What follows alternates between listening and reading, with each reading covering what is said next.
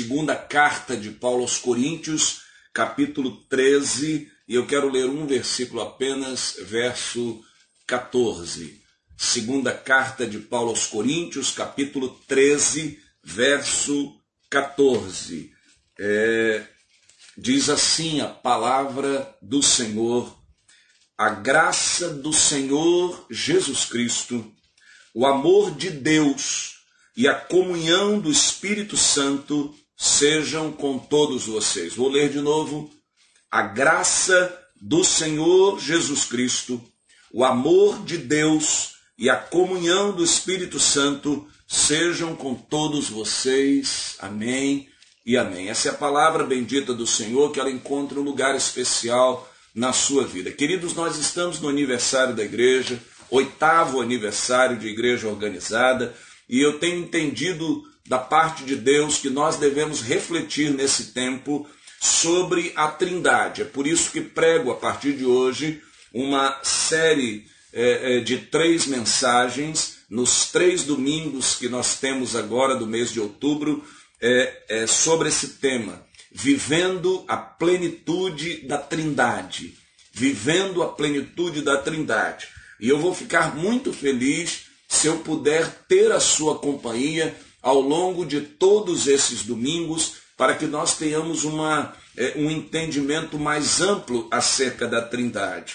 Devo dizer que a Trindade, e imagino que você enxergou a Trindade aqui nessa bênção apostólica que eu acabei de ler, a graça do Senhor Jesus Cristo, Jesus, o Filho, o amor de Deus, o Pai, e a comunhão do Espírito, o Deus Espírito, nós temos aqui a Trindade presente. E aqui eu preciso, nessa abertura, é, contar com a sua paciência, contar com o seu entendimento e contar com o seu coração aberto, a fim de que nós caminhemos, transitemos em cima dessa temática. Lembrando que a Trindade, ou seja, Deus Pai, Deus Filho e Deus Espírito Santo é uma das realidades mais sublimes do Evangelho. A palavra de Deus está repleta de textos que mostram a Trindade, que exaltam a Trindade e ensinam o quanto a verdade da Trindade é bênção na vida da igreja.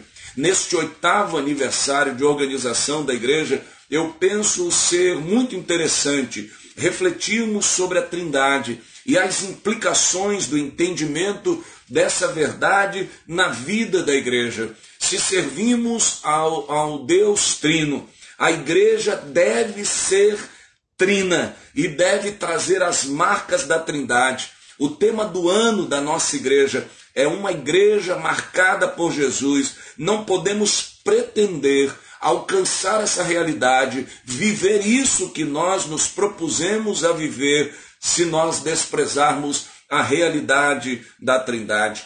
Por conta de dificuldades com a doutrina da Trindade, algumas igrejas acabam por enfatizar apenas uma das três pessoas. Assim, nós temos igrejas que só falam em Deus Pai, outras tantas só falam no Deus Filho, e outras ainda só mencionam o Deus Espírito. É necessário, portanto, com temor e tremor, buscarmos a sabedoria de sermos uma igreja equilibrada, uma igreja harmônica, uma igreja que reflita a trindade bíblica, uma igreja que na sua expressão junto aos homens, a sua expressão na sociedade, apresente a trindade, esse mistério e essa bênção Três pessoas em um: Deus Pai, Deus Filho e Deus Espírito Santo. Há pouco a irmã Margarete pediu que nós orássemos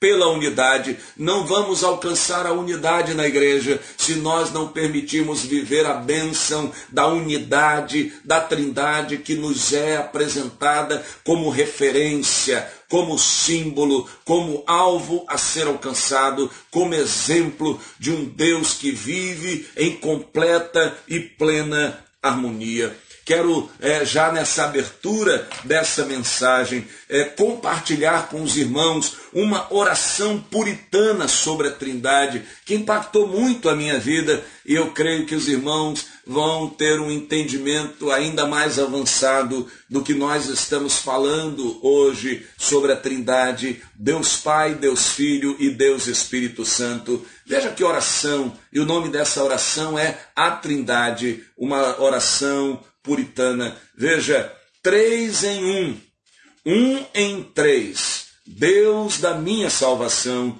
Pai celestial, Filho bendito, Espírito eternal, eu te adoro como único ser, única essência, único Deus em três pessoas distintas, por trazeres pecadores ao teu conhecimento e ao teu reino. Ó Pai, tu me amaste e enviastes Jesus para me redimir. Ó oh, Jesus, tu me amaste e assumiste a minha natureza, derramaste teu sangue para lavar meus pecados, consumastes justiça para cobrir a minha iniquidade. Ó oh, Santo Espírito, tu me amaste e entraste em meu coração, lá implantaste a vida eterna, revelaste-me as glórias de Jesus. Três pessoas e um só Deus, bendigo-te e louvo-te por amor tão imerecido, tão indizível, tão maravilhoso, tão poderoso para salvar os perdidos e elevá-los à glória.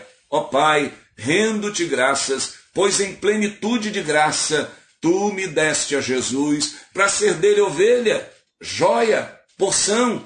Ó Jesus, rendo-te graças, pois em plenitude de graça tu me aceitaste, me esposaste, prendeste-me a ti, ó Espírito Santo, rendo-te graças, pois em plenitude de graça apresentaste-me Jesus por minha salvação, implantaste a fé dentro de mim, subjugaste meu coração contumaz, fizeste-me um com ele para sempre. Ó Pai, Tu estás entronizado para ouvir as minhas orações. Ó Jesus, tu, tuas mãos são estendidas para receber as minhas petições. Ó Espírito Santo, tu estás pronto para me socorrer em minhas fraquezas, a mostrar a minha necessidade, a mim suprir de palavras, a orar dentro de mim, a me fortalecer de sorte que eu não desanime de suplicar. Ó Trino Deus, que comanda o universo,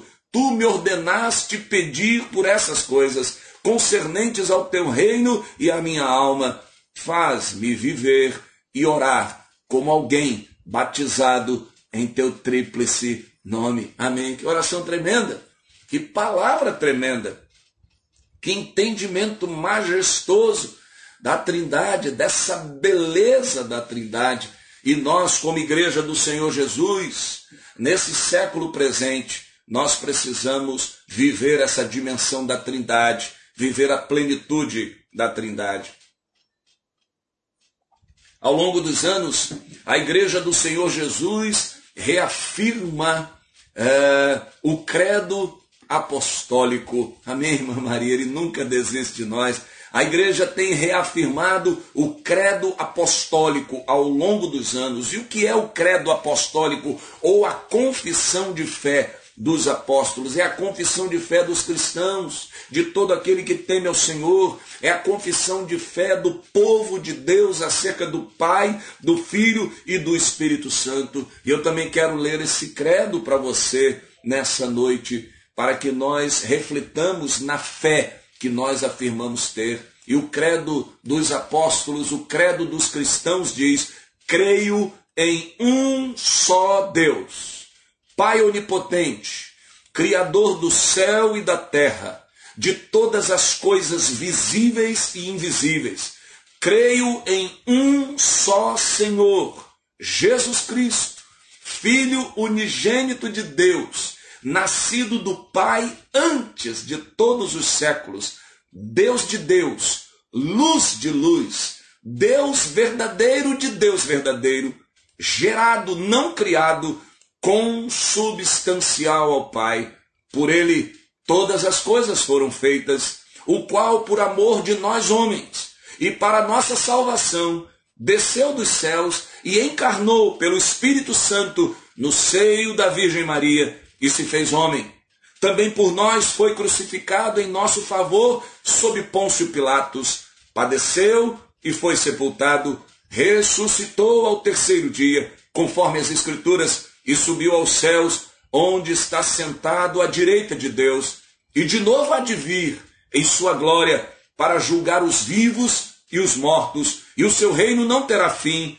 Creio no Espírito Santo, Senhor que dá a vida, o qual procede do Pai e do Filho, e com o Filho e o Pai é adorado e glorificado. Ele que falou pelos profetas, creio na igreja una, santa, católica, e católica que vem do grego que se refere à totalidade, e apostólica, que tem a missão de levar a doutrina dos apóstolos, professo um só batismo para a remissão dos pecados e espero a ressurreição dos mortos e a vida do mundo que há de vir. Amém. Glórias ao Senhor. Queridos, essa é a nossa confissão de fé.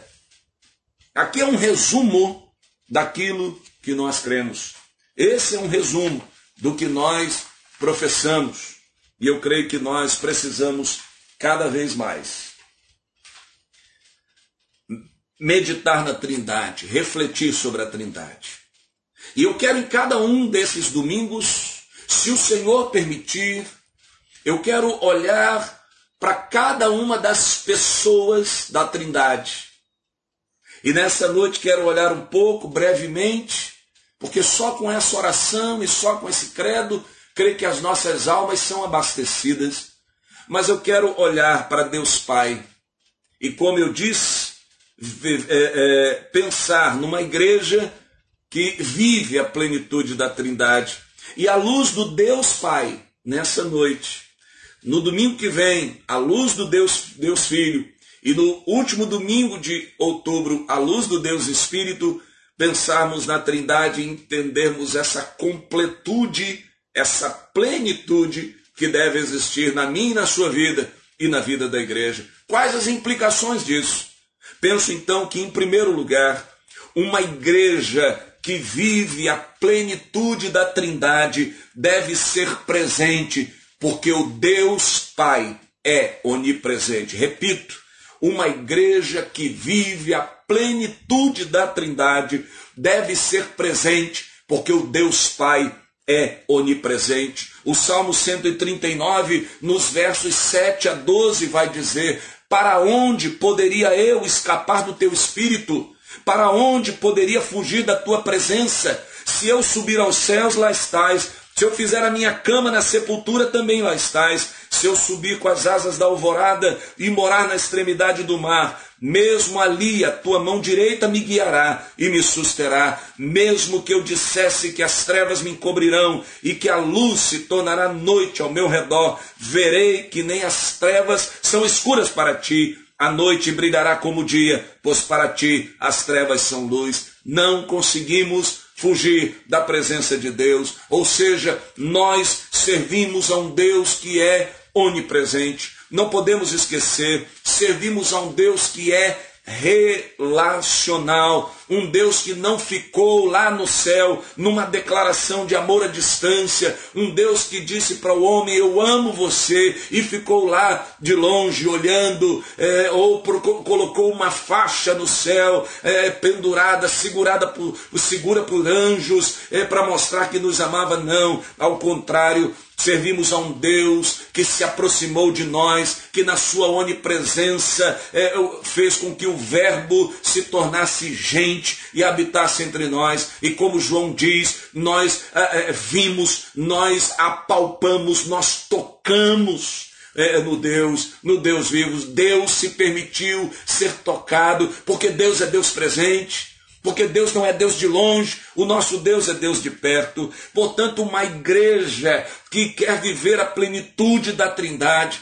a igreja deve ser uma igreja presente na vida das pessoas, uma igreja que viva a plenitude da Trindade, não pode se manter distante da vida das pessoas, não pode ser ausente na vida das pessoas, não apenas o pastor, não apenas o diácono, mas o corpo de Cristo, a igreja do Senhor Jesus, precisa ser presente na vida das pessoas, na história das pessoas pessoas. A igreja não deve pretender que as pessoas vão aos seus templos, que as pessoas vão onde ela está, mas a igreja que vive a plenitude da Trindade deve ir onde estão as pessoas porque o Senhor Jesus, ele andou fazendo bem, ele foi onde estavam publicanos e pecadores, ele foi onde estavam as pessoas necessitadas. Jesus não se furtou de se aproximar, de se fazer Deus presente, de se fazer Deus Emanuel, de estar junto das pessoas, e é impossível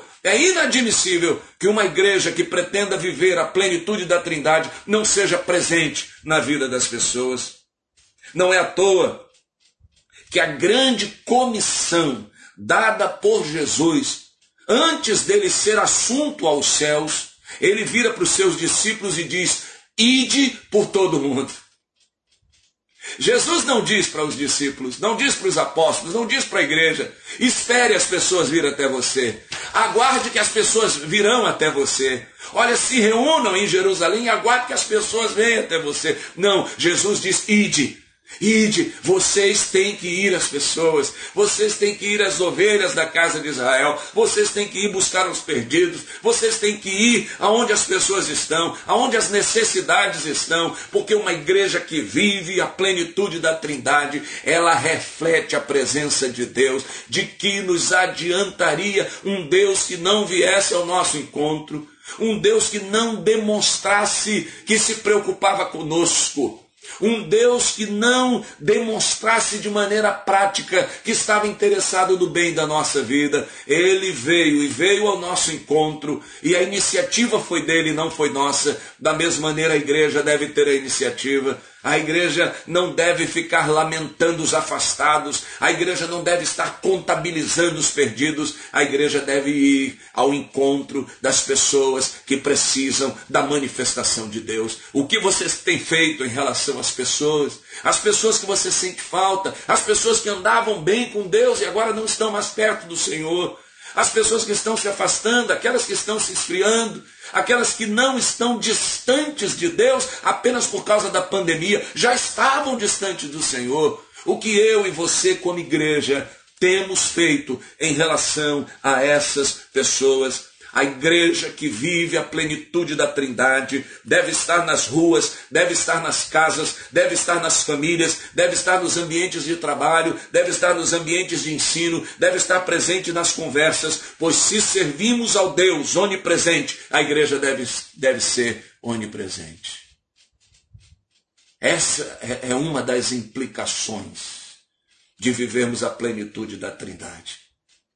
A igreja deve refletir o Deus a quem serve. Em segundo lugar, uma igreja que vive a plenitude da Trindade deve viver os propósitos de Deus e não as suas vaidades. Eu repito, uma igreja que vive a plenitude da Trindade deve viver os propósitos de Deus e não suas vaidades. Deus não criou o mundo por necessidade. Essa é uma das maravilhas da palavra de Deus. Deus não criou o mundo tampouco por solidão. Deus não criou o mundo porque estava com carência, não. Deus não criou o mundo para usar as pessoas. Deus criou o mundo. Deus criou as pessoas por uma única razão: por amor. Essa é a base do agir de Deus. Tudo que Deus faz é por amor. Ele criou a mim e você por amor. Ele criou o mundo por amor. Da mesma forma, a igreja que pretende viver a plenitude da Trindade não pode desenvolver a sua dinâmica, não pode desenhar as suas programações, não pode criar os seus ministérios, não pode elaborar as suas áreas de serviço é, por necessidade de ser igual a ninguém, ou porque vai satisfazer uma necessidade particular de ter muitos membros, ou porque ela precisa ter, é, manter é, atividades, porque ela precisa manter um nível de ativismo de forma alguma.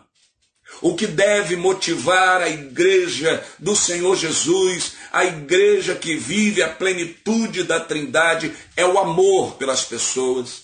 A base das nossas ações as motivações das nossas programações, os cultos que realizamos, as visitas que realizamos, os telefonemas que damos, eh, eh, eh, as estruturas que nós montamos, as áreas que compramos, os templos que construímos, tudo isso deve ser feito com uma única razão: por amor às pessoas, por amor ao próximo.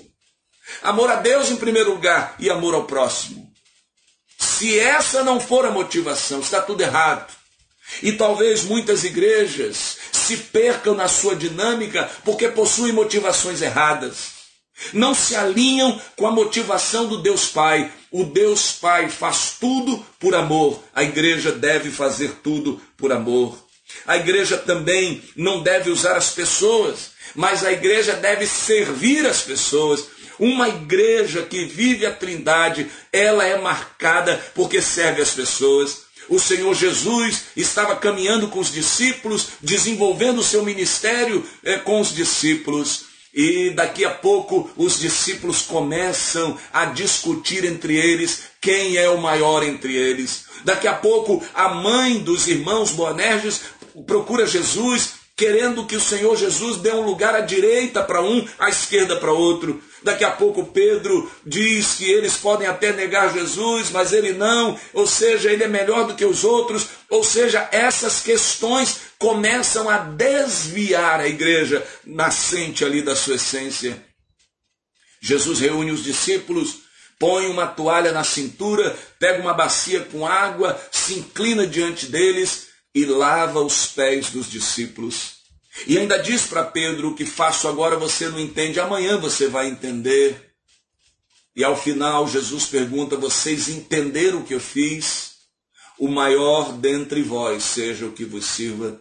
Jesus mostra para os discípulos ali que a igreja foi chamada para servir. A igreja foi chamada para materializar esse amor às pessoas através do serviço. Uma das melhores e maiores declarações que nós podemos dar de amor a alguém é servir a pessoa, as pessoas. Quantas, quantas coisas nós podemos fazer? Quantas ações nós podemos fazer para demonstrar que amamos o próximo? E Jesus então, ele se prostra e se torna um exemplo de que uma igreja que vive a Trindade deve servir as pessoas e não usar as pessoas e não ser servida pelas pessoas. Se nós participamos de uma igreja que não nos serve, uma igreja que não nos abençoa, nós precisamos rever essa igreja, porque nós somos igreja, significa dizer que nós não estamos alinhados com o que Deus tem é, é, trazido para nós, se eu estou indo para a igreja para ser servido, se eu estou esperando que, que tenha um culto bom, que me deem uma cadeira boa, um ar-condicionado bom, uma programação boa, que alguém me faça algum carinho, que alguém. Eu já estou com as minhas motivações erradas, eu tenho que ir para servir, porque eu sou igreja, uma igreja que vive a Trindade, é uma igreja movida para servir, para viver os propósitos de Deus e não para viver as suas vaidades. A igreja também não pode viver à luz da vontade das pessoas, mas à luz da vontade de Deus para as pessoas. A igreja precisa estar alinhada com isso. E qual é o propósito de Deus? Que a vontade do Senhor prevaleça. E a igreja foi chamada para viver isso. A igreja não foi criada, a igreja não existe para atender às vaidades das pessoas a igreja não pode viver para atender o interesse do pastor, o interesse da liderança, o interesse de A ou B. A igreja foi constituída para atender aos interesses de Deus, para viver os propósitos de Deus e para materializar a vontade de Deus através da sua prática. E isso precisa ficar bem claro. A igreja precisa repetir em todo o tempo sempre que for questionada sobre suas ações, deve responder o que Jesus disse aos líderes religiosos: Eu apenas cumpro a vontade daquele que me enviou. A minha alegria, a minha comida e a minha bebida é fazer a vontade daquele que me enviou. Essa deve ser a missão da igreja, essa deve ser a definição da igreja, e a igreja não pode negociar isso, isso é inegociável a fim de que a igreja não viva para satisfazer a sociedade. Qual é a onda? Qual é o movimento? Como é que a gente deve fazer? Precisamos de programação para agradar A, B ou C. E a igreja acaba se perdendo. A igreja vive ao sabor das ondas quando ela perde a razão de ser. Quer viver para a glória de Deus, como o apóstolo Paulo diz: quer bebais, quer comais ou façais quaisquer outras coisas, fazei tudo para a glória de Deus. Jesus amou o jovem rico e amou sim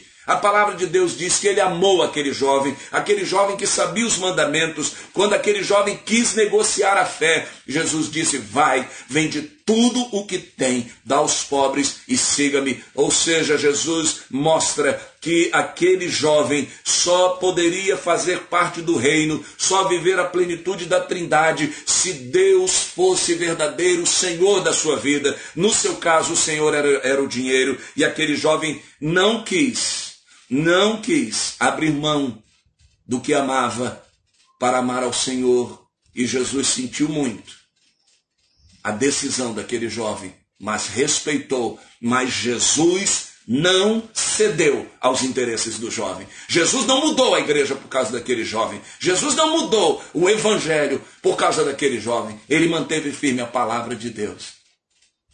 Aquele que vem a mim é, é, porque aquele que me segue deve negar-se a si mesmo, tomar cada dia a sua cruz e seguir-me. Ou seja, a igreja deve viver para cumprir os propósitos de Deus para a sua vida. E eu pergunto a você: você tem cumprido os propósitos de Deus? Você tem vivido os propósitos de Deus para a sua vida? A igreja de Corinto não era igual à de Tessalônica, que não era igual a de Colossos, que não era igual à de Roma. O que isso quer dizer? Cada igreja deve cumprir o propósito de Deus para a sua vida e não buscar ser igual a qualquer outra igreja. Porque aquela igreja faz isso e faz aquilo, aquela igreja está fazendo isso, está dando certo. É um sucesso aqui e ali. A igreja tem que entender qual é o seu propósito a Igreja Batista Itacuruçá e São Gonçalo, ela deve perguntar diariamente ao Senhor: Senhor, qual é o teu propósito para a minha vida, para a nossa vida, e viver esse propósito. Jamais se comparar com A ou B. Glorificar o Senhor quando uma igreja A, B ou C está avançando o Evangelho. Glórias ao Senhor. Que cada igreja viva o propósito de Deus, mas que nenhuma igreja busque copiar a outra. Que cada igreja olhe para Jesus e busque viver o propósito de Deus para a sua vida. Essa é a razão. Esse é o objetivo. Isso, Valmir, esse é o foco. Esse é o foco que a gente tem que buscar. Olhando para Jesus, autor e consumador da nossa fé. Cada crente em Jesus deve ser exatamente o que Deus quer para a sua vida deve buscar cumprir o propósito de Deus para a sua vida. Quando cada crente vive o propósito de Deus, a igreja vive o propósito de Deus. Porque Deus não erra. Deus não erra. E é por isso que uma das belezas do Evangelho é a particularidade de cada igreja, que reflete a multiforme graça de Deus. E a gente deve desejar isso. Nesse oitavo aniversário da igreja, a Igreja Batista de Itacuruçá deve pedir ao Senhor, Senhor, que eu seja o que tu queres para a minha vida. Em terceiro e último lugar, uma igreja que vive a plenitude da Trindade deve refletir a santidade e a ética do seu Deus. Repito, uma igreja que vive a plenitude da Trindade deve refletir a santidade e a ética do seu Deus. A palavra de Deus vai nos dizer: sede santos, porque eu sou santo. Essa é uma declaração tremenda. Essa é identidade com Deus. Quando alguém perguntar para você, por que você está buscando santidade? Por que você fala tanto de santidade? Por que você busca tanto santificar a sua vida? Sua resposta vai ser uma só. Porque o Deus que eu sirvo é santo. E se ele é santo, eu devo ser santo. É isso. Queridos irmãos, Deus usa pessoas para cuidar de pessoas. Deus usa pessoas para evangelizar pessoas. Deus usa pessoas para salvar pessoas. Essa é uma verdade. Assim, a igreja do Senhor Jesus, ela precisa assumir de uma vez por todas que Deus não vai usar anjos nem quaisquer outros seres espirituais para realizar a missão que pertence única e exclusivamente à igreja. Deus podia fazer isso sozinho, Deus podia usar anjos, Deus podia usar outros seres espirituais, mas Deus escolheu usar você e a mim. Deus decidiu usar a igreja. E nós precisamos assumir isso.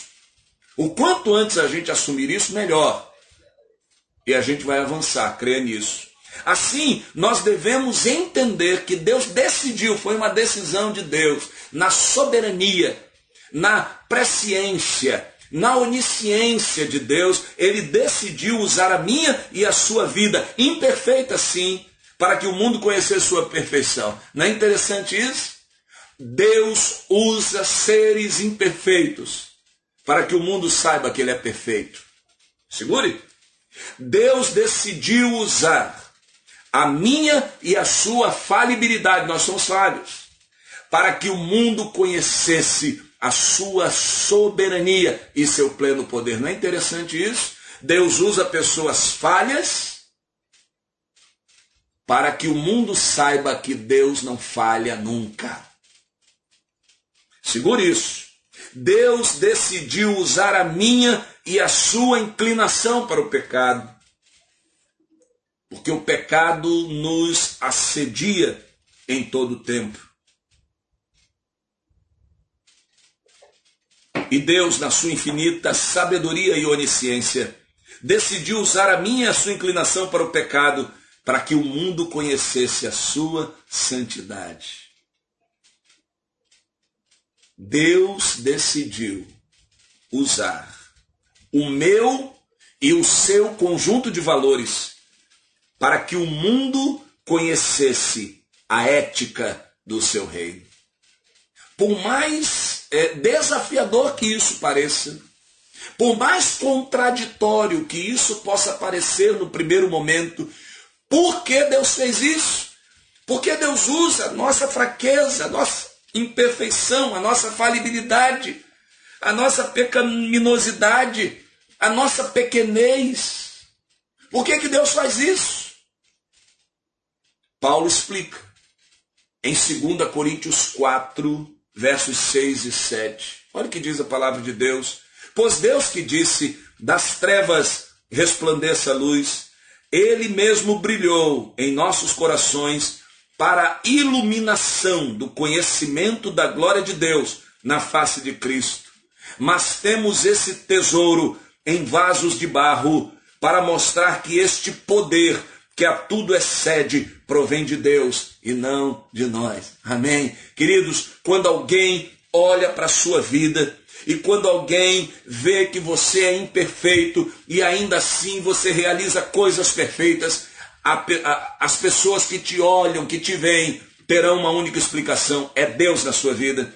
Quando as pessoas reconhecerem que você é igual a elas, uma pessoa falha, uma pessoa que não é, é, plena de acertos, mas quando as pessoas per perceberem o teu agir, o teu mover, vão perceber a, a, a, a sua eficácia, as obras que você vai realizar, as pessoas vão dizer como que essa pessoa falha pode realizar tais coisas. A única explicação para elas vai ser é Deus na vida e elas vão glorificar o Senhor. Quando as pessoas olharem para a sua vida e veem que você luta contra o pecado, que você é tentado pelo pecado, que você é, trava batalhas intensas contra os assédios do reino das trevas, e quando elas perceberem a vitória na sua vida, quando elas perceberem que essas forças não têm poder sobre a sua vida, elas vão então reconhecer que é Deus na sua vida e vão glorificar o Senhor. Quando elas perceberem que você apesar de viver é, é, na mesma sociedade que elas, quando elas olharem que você é, foi criado dentro de um mesmo conjunto de valores que elas. Mas quando você orar pelo seu inimigo, quando você estender a mão àquele que te fere, quando você caminhar a segunda milha, quando você oferecer a segunda face, as pessoas vão perguntar de onde vem isso? E você vai dizer é de Deus. Porque a ética do reino, os valores do reino prevalecem na minha vida e as pessoas vão entender que há um tesouro precioso, acondicionado num vaso de barro, que sou eu e você. E a única explicação para esse vaso não quebrar, para que toda obra seja destruída, é porque sobre a sua vida repousa o poder de Deus. O apóstolo Paulo entendeu isso e por isso declarou: quando eu sou fraco, daí é que eu sou forte, porque sobre mim repousa o poder de Cristo. Tem sido assim na sua vida? Deus quer usar a sua vida. Deus quer usar você, ainda que falho, ainda que fraco, ainda que pecador, ainda que tímido, ainda que limitado. Deus escolheu usar pessoas assim como eu e você, para que o nome do Senhor seja glorificado para que as pessoas que olham para a nossa vida vejam que Deus não faz acepção de pessoas, ao contrário, Deus ama a todas as pessoas, e assim como Ele usou a tua vida, assim como Ele usa a sua vida, assim como Ele transformou a sua vida, Ele é poderoso para transformar a vida das pessoas. É por isso que essa obra não é usada, não é realizada por anjos, porque as pessoas diriam, ah, mas eles vivem assim porque são anjos. Não, eles olham para nós iguais, pessoas iguais, pessoas que têm paixões, que têm inclinações, que têm limitações, que se cansam, que adoecem, que, que perdem emprego, que enfrentam enfermidades, pessoas que lutam contra a, a, as fraquezas humanas, contra as paixões humanas, contra as pressões da sociedade, pessoas iguais. Mas por que, que vencem? Por que, que prevalecem? Por que, que permanecem em pé? Por causa do poder de Deus nas suas vidas. É por isso que Deus escolheu você. É por isso que Deus escolheu a mim. Uma igreja, uma igreja que vive a plenitude da Trindade.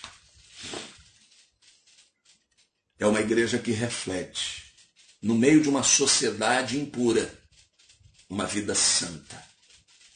E no meio de uma sociedade onde os valores estão tão deteriorados, Sim, Leila.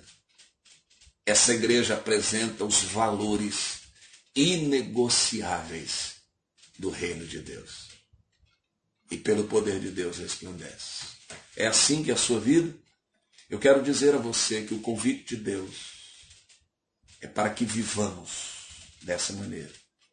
E qualquer outra vida distante disso não é o projeto de Deus. Portanto, em nome do Senhor Jesus, eu quero te desafiar nessa noite a você dizer: Senhor, eu quero viver a plenitude da Trindade, a começar por viver os propósitos de Deus Pai na minha vida. Feche seus olhos e faça uma oração comigo nessa noite. Feche seus olhos e diga: Senhor Deus Pai, Criador dos céus e da terra. Criador de tudo que há, Criador da minha vida, aquele que me deu o fôlego de vida. Nessa noite, eu me submeto à tua vontade, eu me submeto ao teu querer. Eu peço perdão pelos meus pecados e pelas tantas vezes que resisti à tua vontade mas nessa noite eu me prostro ante a ti para ser tão somente tudo que tu desejas que eu seja e que eu viva única e exclusivamente para a glória do teu nome.